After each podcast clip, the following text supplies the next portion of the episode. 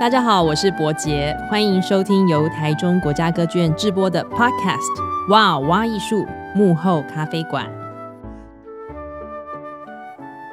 今天你想要来一杯什么样的咖啡呢？在咖啡店最常见的饮料，通常就是美式咖啡、拿铁、摩卡或者是 Cappuccino。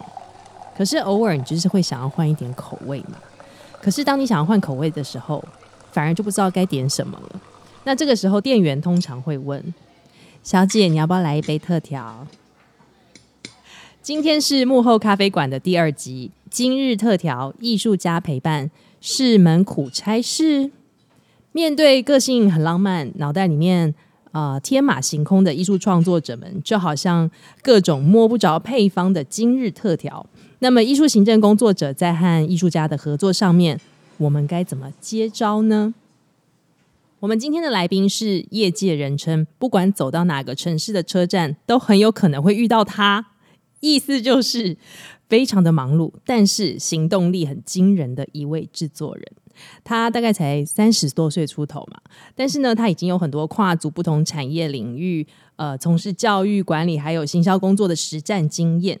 那目前他主要呢聚焦的是表演艺术的制作。艺术节庆的策划、陪伴创作，还有生态观察，在国际交流上面呢，也对于台湾和东南亚之间的艺术交流事务有非常积极的在推动跟连接当中。这一位就是目前担任思剧团总监，同时也是独立制作人的高义凯。义凯，Hello，嗨嗨，大家好，我是义凯。是的，很忙碌的义凯。今天很荣幸邀请到你 来成为我们的来宾。嗯，但刚刚你说三十出头，但我已经过三十五了，也还是出头而已啦。就代表我很开心，我的 SK two 都用的有用，很不错，很不错。而且易凯今天穿的非常的夏天，所以整个氛围都非常的呃愉悦、明亮、明亮。是的，好，今天我们的这个主题，其实我是想要先跟易凯呃聊一下我遇到的一件事情。嗯。呃，我曾经有执行过艺术行政人才培育的，嗯、这一类的计划。那通常我们遇到的多半都是年轻人，那他们想要知道说，诶，做艺术行政，呃，应该要学一些什么东西啊？我需要具备什么样的知识跟技能？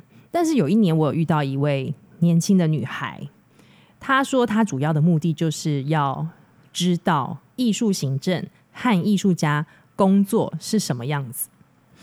结果呢，在这一年的实习之后呢，他跟我们说：“我觉得艺术行政不是我想要做的行业，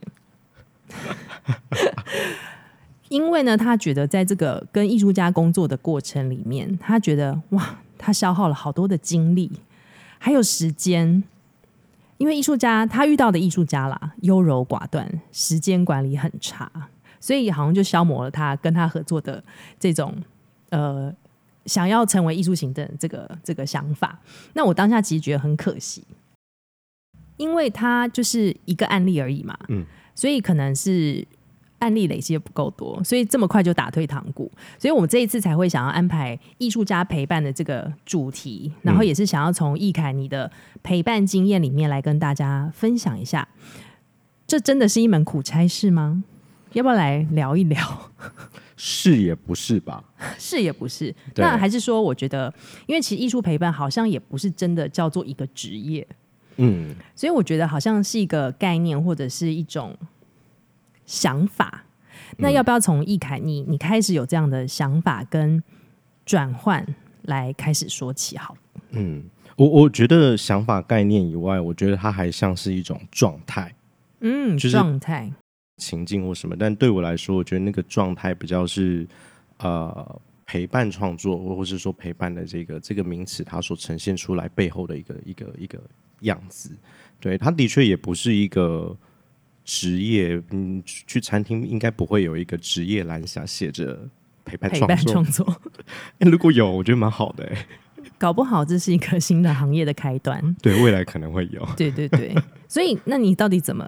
嗯，有这样子的想法，好，因为你本身是一位制作人嘛，对，所以其实还是做很多的节目的制作啊，创作的呃行行政的一些细节的会诊。嗯，那为什么你会开始做陪伴这件事情？嗯，我觉得大概有两个契机，第一个是呃，除了制作以外，其实我在进到诗剧团这样子的一个工作之前，我是在一个香氛品牌里面做呃品牌跟行销，所以就是一个非常理性脑的人，什么东西就是数字，什么东西全部都是讲策略。那反正开始重新回到表演艺术领域工作的时候，是一五一六年那时候到一个节点，然后就决定我要去背包客，就是快三十岁的时候我就。很任性，就是嗯，一一个处女座即将要转身上升狮子座的人，就开始展现他的那种任性态度。我就跟所有身边的人说：“我不管，我什么都不要，我要出国了，去你的壮游之旅。”然后那时候真的还蛮蛮疯。我现在想起来就觉得自己好疯哦，好不像艺术行政会做的事哦。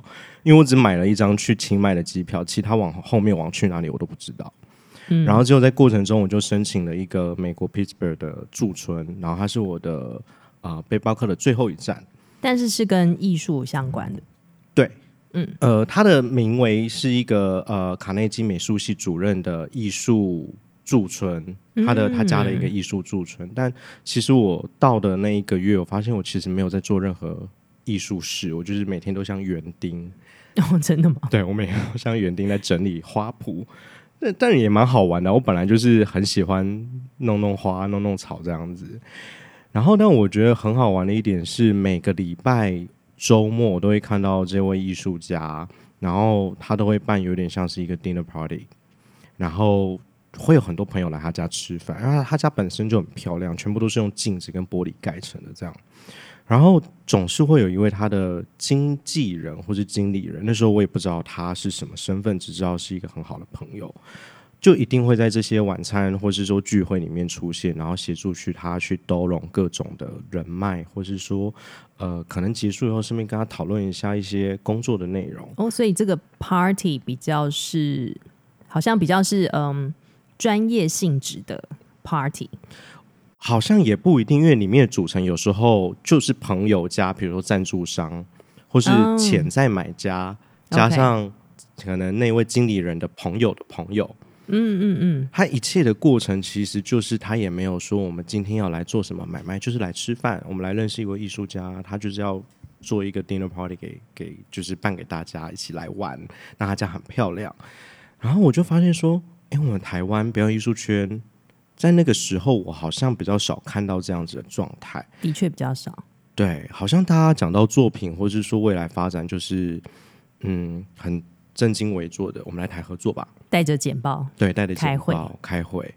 然后，呃，在过程中里面，艺术行政好像就是协助艺术家去做完简报，甚至有时候我会看到艺术行政他是没有 present 的机会。嗯嗯嗯，对。那艺术家想讲什么就讲什么，但有时候会觉得他是需要一点策略的，就是可能艺术行政可以跟艺术家或制作人、艺术家、创作者先串通好。沟通好，我们这个简报要用什么样的策略可以说服买家，或是潜在的买方，可以让这个作品继续走。然后从那之后，刚好回来做大稻城国际艺术节。然后，呃，二零一五年是大稻城国际艺术节第一年嘛。那一六年、一七年期间就开始有跟不同的艺术家很密切的接触，而且那个量体透过艺术节是蛮大的。那呃。只是刚好有一个事件，是我在跟菲律宾的一位艺术家 Leroy New，然后在工作的时候，我发现我很享受在陪着他，呃，找寻材料、填调，以及想这个作品可以怎么去跟大众沟通。所以这是你第一次遇到一位艺术家，是跟你比较平行的在讨论他的创作对的状态的一个案例，对。嗯，OK，嗯，然后那时候我就发现说，嗯，我我那时候脑中还没有陪伴这两个字啦，就觉得，嗯，我如果我要，我我还蛮开始越来越清楚知道说，呃，制作人风格我要往这种方向来做导向，嗯，对，然后呃，比较像是一个平行，像你刚刚提的平行的关系。那我们那种填调，有时候早上就是突然一个电电话，就说，哎，我们去骑脚踏车吃早餐，就这样，对。就还蛮生活的进入方式，嗯，然后呃，当然在创作过程中，那个关系有时候它是有弹性的，嗯，比如说你真的压到 deadline 了，就是剩剩两天，你就要把作品做出来，这时候我就不会陪他去骑脚踏车了，所以你还就是回到一个比较理性的状态。对，我就会变监工，变监工。对，那是我我想要再回去，就是你你很享受在那个陪伴他创造的那个过程，可是有没有更明确的，就是为什么要陪伴？因为这个也是可以选择的。嗯。对，嗯，我觉得为什么要陪伴？是我觉得一路以来，好像我都一直。好像回到你刚刚第一个说那个小朋友啊，看到艺术家很难搞，嗯、时间管理不好，然后什么什么的。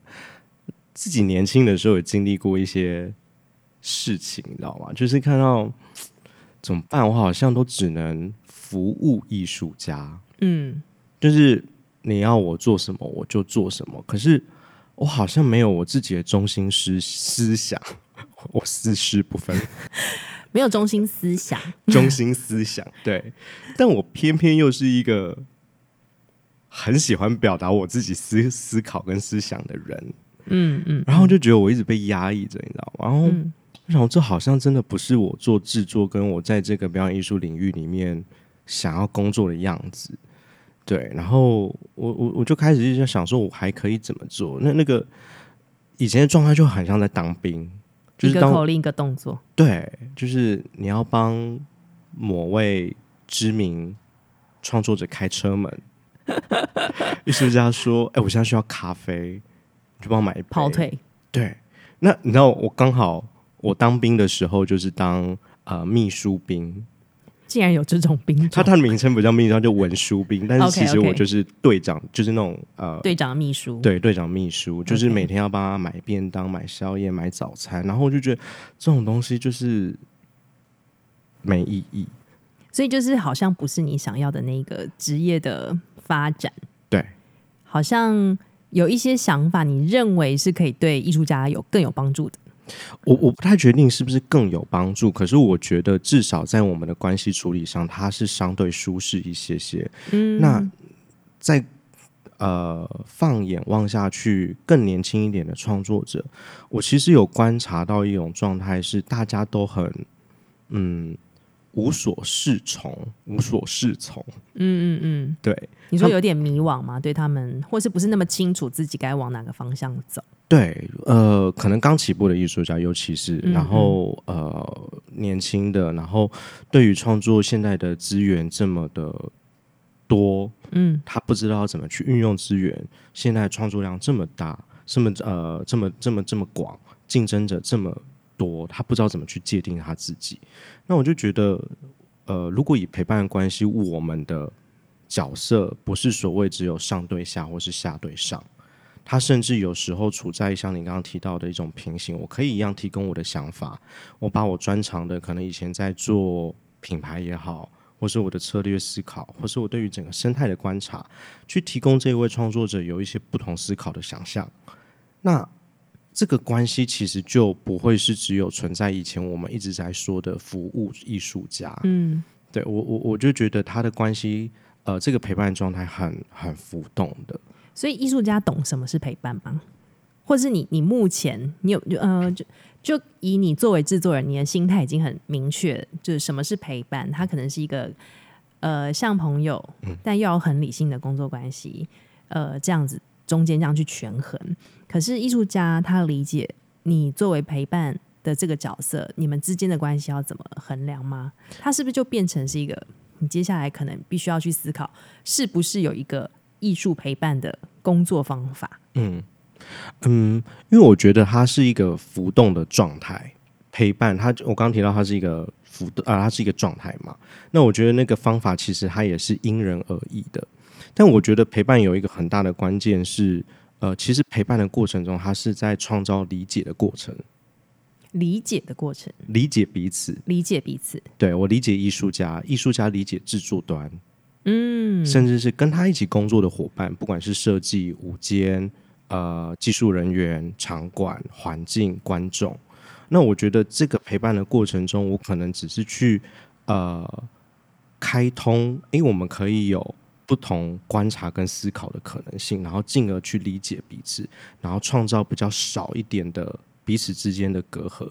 所以你说艺术家他有没有办法在一开始知道说那个陪伴是什么？我觉得我很难说，很难说，我真的丝丝不分呢。我今天怎么回事？我今天是国语教师，好，没关系，我们可以在这里练习。好，支持师，好，对，因为我觉得，我觉得很难，很难说是不是一开始他们就很清楚。可是我觉得也没有关系耶，因为呃，如果说回到我们一般的伴侣关系或是婚姻关系，其实。好像我们在真的陪伴彼此之前，我们也会花一点时间去厘清跟理解彼此，不管是生活习惯或是我的价值观。那为什么在制作或是说表演艺术工作里面，在做创作，不能把这个时间也一起放进来呢？嗯哼哼。对，我觉得那是我这个开始投入做陪伴我的想法。对。那呃，比如说你在陪伴的过程，因为因为其实你。像我们说，你就是一个非常忙碌的人，所以你要怎么去准备陪伴这件事情？当然，我觉得，嗯、呃，可能必须要去选择哪一些人你要做陪伴，嗯、哪一些人是制作导向。对，所以你这怎么怎么你你怎么告诉你自己要怎么去判断这件事情？嗯，我觉得他会是每一年或是每一个时间点都会根据呃，身为制作也好，或者艺术行政你的一些想法喜好会有所调整。嗯、呃，所以跟你自己有兴趣的议题或是类型也是有关。会，我我觉得多少会哦。比如说一八年，呃，那时候是我开始认识大环创作表演杨世豪，杨世豪，对，杨世豪杨先生这样子。杨先生，我们就在意大利认识。虽然我之前就就开始关注过他的一些表演，这样子，那真的会开始投入陪伴，大概是一九那时候吧，二零一九差不多。对，疫情刚起来那时候，那我们在意大利认识的时候，是因为我去带一个巡演，那时候就是很单纯的一个行政工作。那我看到他的状态是，诶、欸，他的想事情的方式是有趣的。然后，的确，我那时候对马戏是有呃很多好奇。嗯，就是我那个很多好奇是马戏表演者跟马戏创作者的练习方法好有趣哦，就是他们早上起来都是会呃晨练，就是要要做那种各各种功练功，对身体训练。然后我也觉得很有趣是，他们对于每个人都叫老师，然后我我觉得他们对每个人都毕恭毕敬。然后我个人的那种。最喜欢挑战事情的个性就来了，我要来突破你们这种喜欢对大家毕恭毕敬。嗯、我想要创造一种陪伴的状态，在这个领域里面。是，那你怎么做？我就开始跟世豪聊啊，然后呃，他那时候就帅帅的啊，然后就是粉丝这么多，有没有？大家都就是一个帅帅的小鲜肉，就坐在那个咖啡厅，真的是咖啡厅，一个意大利的小咖啡厅，然后有点半忧郁的，然后抓着头这样子，然后在想事情，然后我就跟他客户说：“你在想什么？”他说。我在想创作，我说哦，你因为这他之前没有做创作，我说你想做创作，他说嗯，但我不知道怎么做。那我就开始跟他聊说为什么他想做创作，他就开始讲了他的一些想法啊，叭叭叭叭叭。我说诶，他的想法其实跟我在想的这种某一种想要去挑战一个制度是有关系的。然后我就说跟他说，那我们要不要先试试看，就是写日记，把。呃，你所想的跟你观察的，把它写下来。那我相信这对马戏表演者或者是马戏体制训训练出来的工作者是有一点难度，因为以前他们就是一直在做身体训练，嗯、对，也没有在管理书写这些东西。那这个杨先生就很有趣，就每个礼拜周更在我们的 Line 里面，他就。他就在他就在上面，就是笔记本里面写他的公告，对对对对，就是写了他的各种作业这样子，或者他自己觉得就是作业，然后一段时间我们就会约聊。但我觉得就是这个过程里面，虽然我们没有很常见面，我们大概就可能一两个月见一次而已。但我透过他的文字知道说他现在想什么，然后等到某一个时间点对了，他跟我说他觉得他也有灵感要做什么作品了，我们就说来吧。然后就在一二零二零年的艋舺舞蹈节做了他第一个作品，做了第一个作品，然后他就就一路开展下去了，就启动了他真正从马戏表演者变成马戏的呃，或者是当代剧场的创作者的这个路径。对，开始有一些创作思维进来了。对，所以我我刚刚比较好奇是，因为其实还有另外一种角色叫做创作顾问，嗯，或创作构作。对，那你觉得在艺术陪伴里面？呃，你觉得这两者之间的界限，嗯，可不可以讨论一下？哦，好啊，我我我必须承认，我觉得我也还在抓，因为其实陪伴就像我刚说，我刚刚说它是一个状态，但我现在跟杨先生抓的某一个状态是，呃，到了需要艺术发展更深入，呃，在艺术性上的一个讨论，我会把这一个呃主动权呃邀请。或是说转移给创作顾问，或是戏剧构作，嗯，因为他可能会需要进展到更高，不管是整个文本也好，或是说创作主体的一个艺术向的一个艺术性的一个导向，甚至跟社会性的一个连接，那我就可以退回到比较制作端。那对我说的那个，对我来说的那个陪伴关系，它比较停留在前期发展的状态。因为我必须说，我并不是去呃，我并不是任何专业的艺术构作或是戏剧。背景，嗯的呃学术背景出来，或者是说累积的的的工作者所养成的。那我觉得我专长还是在制作，只是我把那个状态提交到前面。那那个状态是不是可以当大家在一开始的时候就可以有多一点的理解？其实我觉得更多有一点的状态是我在理解那位艺术家，那位艺术家在理解怎么成为创作者的那个过程，跟大家怎么工作。感觉好像你是把一个时间轴还有空间。嗯，框线出来，嗯，好像让它有一个范围，而不是一直无限的延展。对、嗯，可以这么说嘛？哈，对我，我其实很常说一句很老派的话，我都会请分享，真的超老派的。我跟很多人说过，就是像我最近比较密集在陪伴的，除了杨世豪，还有富香工厂嘛，我都跟他说，这段时间我就是只会，就是呃，我会一直跟你们说怎么钓鱼，什么意思？但是要怎么钓，就是我会跟你们说那个方法怎么钓，嗯哼哼，然后会给鱼竿，可是能钓到什么鱼，真的要靠你们自己。而且在某个时间点，我就不会再陪你们钓鱼了。然后他们大家就会很紧张，说、嗯、啊，什么事情？你要离开我们了吗？我说，嗯，因为我我不知道，我这个人有时候也有点，啊、呃，面对关系，我都会觉得没有任何关系是长久的。嗯哼哼，但是我们怎么把那一个陪伴的状态发挥到最好的一个效益跟。可以是掌握彼此所需的，所以也不能过于依赖。对，OK，我我我觉得很，那就是一线之间，你知道吗？就是懂陪伴的技巧就在这里。对对对，他就是你半夜十点半打给你，他就依赖了。嗯，我懂。对，我在此要跟很多的就是艺术行人说，我们有权利就是晚上晚上帮自己设定一个休息时间哦哦，那个陪伴不是。对，没有，就是无上纲的说，我二十四小时就是要接你的电话。对，那对我来说，它就是很单纯的服务性了。嗯嗯嗯，对，懂。所以，所以呃，设定了空间，一个时间的脉络，其实还是要很理性的去判断。到了某一个阶段的时候，你所陪伴的这一位艺术家，他到底需要的后后半段可能是什么样的协助？是，所以其实是还蛮哦、呃，这叫什么？这其实非常有爱。我只能这么说，因为我我觉得还是要有很多很细心的一些思维，包含你看他的日记周记，嗯、你必须要去判断他的状态，但可能又不是用问的，嗯，所以我觉得好像需要有一种敏感度吧，嗯。那我我想要再了解，就是陪伴跟被陪伴之后发生了什么改变？我自己吗？艺术家？我觉得可以先谈你自己，先谈我自己哦。很多人开始叫我妈或是爸，我也不知道为什么。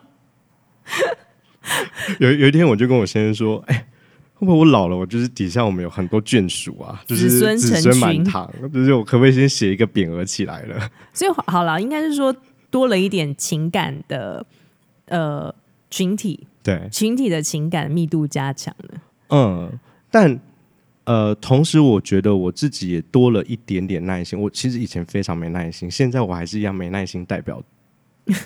代表人物，代表人物之一，但我觉得我比之前有多一点点。但就像我说，我觉得我自己那个理解性更高。有时候以前就像就像可能刚刚提到那位小朋友说，那位艺术家时间管理真的很差哎。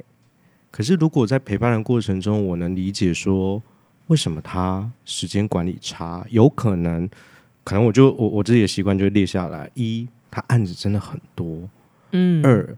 他的工作形态，他就是必须要晚上才有办法工作，他不是白天工作型的人。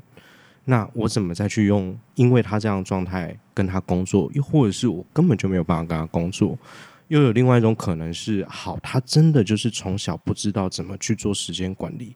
那我自己身为艺术行政，或是我的他的陪伴创作，我也有决定权，我要不要分享时间管理的方法让他知道。所以，当你变得比较严厉的时候，反而可能可以提醒他一些事情。就会对啊，就会变成严格人。那艺术家呢，或者是环境面，你觉得有没有什么改变？至少在你你接触的范围内。嗯，我觉得艺术行政或是制作人常常一直在提的说，我们怎么跟艺术家工作，然后艺术家不理解制作。但我觉得透过陪伴的时候，艺术家慢慢的会去认识为什么制作会这样想。呃，举例来说，我蛮开心听到几个现在有陪伴的年轻工作艺术创作者，就是他们现在在提案的过程中会把制作想进去了，哦，变成他们必须要关心的一个环节，对，就是、不再是那么自我的只在乎创作的过程，对，因为我我觉得我们常常一直在讲嘛，就是。呃，制作跟创作，它在产制的过程中常常是需要一体的。当我们期待这个作品，它是有一种更长远发展，或是更有目的目标的往下走，这些东西它都是需要被考呃呃考虑进来的。没错。但有没有发现一个关键是，每一次这个框呃考虑，永远都是制作端要去先想。的确，因为有一些东西都是比较现实、比较务实。对，但。创作如果他在一开始也没有跟制作去对平好，或是说一起讨论某一些可能性，或是可能面对的现实条件，然后再把策略盘整出来，那他还是会一直存在在就是制作说了，然后我制作要来解决问题，创作说了，我制作要来解决问题。那我就觉得这个陪伴的过程，它似乎就是刚刚提到说，当我们去理解彼此的时候，可以在过程中更体贴吗？又或者是稍微同理心，对，更有同理心的去知道说彼此是怎么工作的，为什么会有这样子的一个考量，然后顺遂的往下走。所以其实这也是呃，就是比如说在业界，其实很多制作朋友也都在讲，这是一个协作时代。是，所以就像刚刚一凯讲，就是呃，比较传统来讲，好像是上对下的关系。嗯，但是现在渐渐我们开始创造出一种比较平等。比较互相理解为基础的一种工作模式，所以这好像可以怎么说？是建造一个比较健康的工作环境吗？我我觉得我的目标是我希望它可以越来越健康。嗯哼哼，对，就是嗯，如果说我们要说协作跟某一种共享机制好了，其实它本身的流动性是会很高的。流动性指的是啊，我们之间的资讯传递，它可能会存在在某一种流动关系。嗯哼哼，它不会是只有锁定在一个人身上，或是说一小群族群身上。嗯，那嗯，我觉得这是某一种现代的趋势。哎，似乎是，对，似乎是，就因为大家在每个车站都会遇到你，对 你的流动性很高。我来算一下这个月跑了几个车站。对对对对对对，是嗯，然后我就觉得，呃，这个协作关系，其实你你你你对应到我们现在的整个社群媒体，或是说大家善用的一种沟通途径，它都是一种很群体性的关系在。的确，对，而且我觉得大家也比较开放了，是就对于自己的想法，好像不是这么吝啬在分享，嗯，甚至。其他人可能也会愿意去协助你解决你的问题，对，或是你的一些困境，对，对，的确时代是有点不一样。嗯，然后另外一个自己心中的理想乌托邦，就觉得，哎，如果可以这样分享，让事情更顺遂，或是更呃有往好的方向去推进，那何何乐而不为？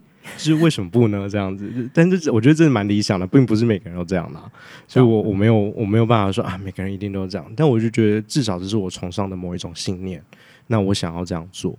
所以其实我觉得要能够做艺术陪伴，就我从你身上的案例来看，我觉得还是要有一种特质，就是呃，当然我觉得那个理性与感性的分配，你你自我的意识很强烈嘛，嗯，然后再来就是你好像也涉猎很多不同的类型，嗯。以及你的兴趣，这是一个必备吧？我不确定是不是必备，但我觉得跟我个性有关系。可是我觉得好像也可以，比如说音乐领域的陪伴，嗯嗯、然后好，我就专长于马戏的陪伴。但我为什么我会强？好，我有点半强迫我自己，就是要去尽可能的涉猎不同领域。是对我来说，艺术它就是一个大的事情。它就是一个大的概念，世界，对，它就是一个世界。我不想要去分戏剧、马戏、舞蹈、音乐、古典音乐、现代音乐，嗯，合唱，就减少那些标签的限制。对，那又加上我不知道大家有没有意识到，我觉得大家一定有，尤其是创作者，现在这种大家很爱说的跨领域或跨越来越多了。对，没错，超级难定义的，很难定义。其实我们越来越难去定义说这是什么作品。那回到最终，它就是一个艺术作品，它是在做某一种文化上的一种、呃、思想碰撞，对，跟交流，对，它回到一个最最原始的基础就是这样，所以我就会尽可能的去看这个作品，它到底想要做什么，跟艺术家想要传递的是什么，我就一开始都不会先去想说，嗯，马戏我可不可以做，或是嗯，偶戏我会不会做，但我。也是不怕死，你知道吗？就是觉得嗯不会做，我就是学就会了嘛。嗯嗯，对，所以也是要一点自我挑战的心态。嗯嗯嗯。好，那我们如果要变成不藏私的秘技分享，你会想要分享给现在从事艺术行政，然后可能有想法想要从事艺术陪伴的呃工作者一些什么样的分享建议？嗯，不藏私哦，我自己随身携带都会携带药包。药这个要讲清楚，是是什么药？各种，各种就是生理上的，比如说，你这样讲很隐晦，我们会不会被那个纠举？不不不，就胃药哦，胃药对，或者止痛药、消炎药，嗯嗯，或者是说呃那个百灵油。那难怪很多人叫你爸爸妈妈，这也太贴心了吧？就是。嗯，但我觉得它跟陪伴也有关系耶。就是当你遇到什么样的状况的时候，我这时候就有一个呃，可以解决你现在状态的一个药，可以协助也好，或者是说暂缓那个不舒服的状况。嗯，所以生理的状态其实会影响心理的状态。嗯，嗯嗯，的确的确，我觉得这个方法是非常务实的。对，然后另外一个呃，如果要做陪伴。呃，陪伴者的人，我觉得有一个更重要的是，要时时提醒自己要陪伴自己。